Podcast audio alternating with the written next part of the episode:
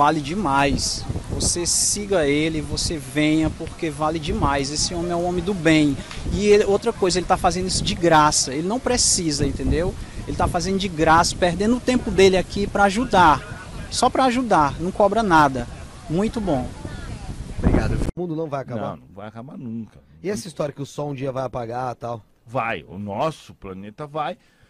Daqui a uns, sei lá, eles Bilhões de falam anos. 10, 10 Então o nosso mundo vai acabar. É, daqui a uns 10 bilhões de anos, acho que é por aí, ou uns 7 bilhões de anos, o Sol vai virar uma, uma gigante vermelha, vai engolir a Terra e tal, mas até aí a gente já não vai mais estar aqui. A gente já vai ser. Então, mas, e, mas e as, as reencarnações, assim, e assim por diante? Isso que eu quero dizer. Vão continuar em outros planetas. Em outros planetas. É, a gente tá só é um pedacinho, né? A vida segue. Então, as almas vieram de outros planetas para habitar a Terra, entendeu? E vai continuar. Muitas continuam saindo daqui e reencarnando planeta. Pode- Qual o nome do planeta que o Edu viveu no sistema de Sirius? Então, na verdade, assim, é, segundo meu mentor, existem muitos planetas no sistema de Sirius. E o nome é relativo, porque assim, o que eu vivi é o mesmo que é administrado por Jesus.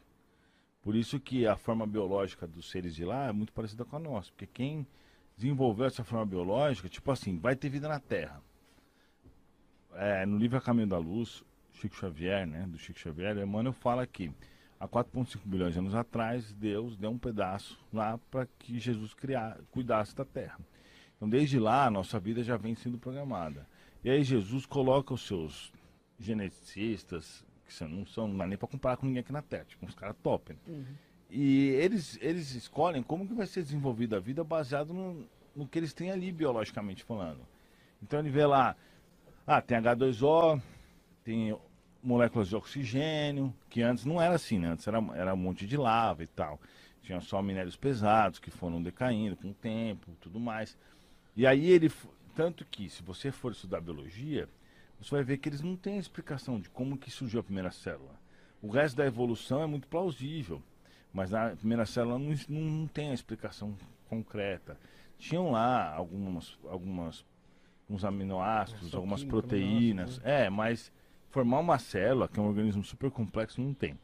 Então, todos esses processos foram criados e acompanhados por esses espíritos. Então, ah, por isso que existe essa diferença biológica entre um planeta e outro, coisa e tal. Mas basicamente é isso.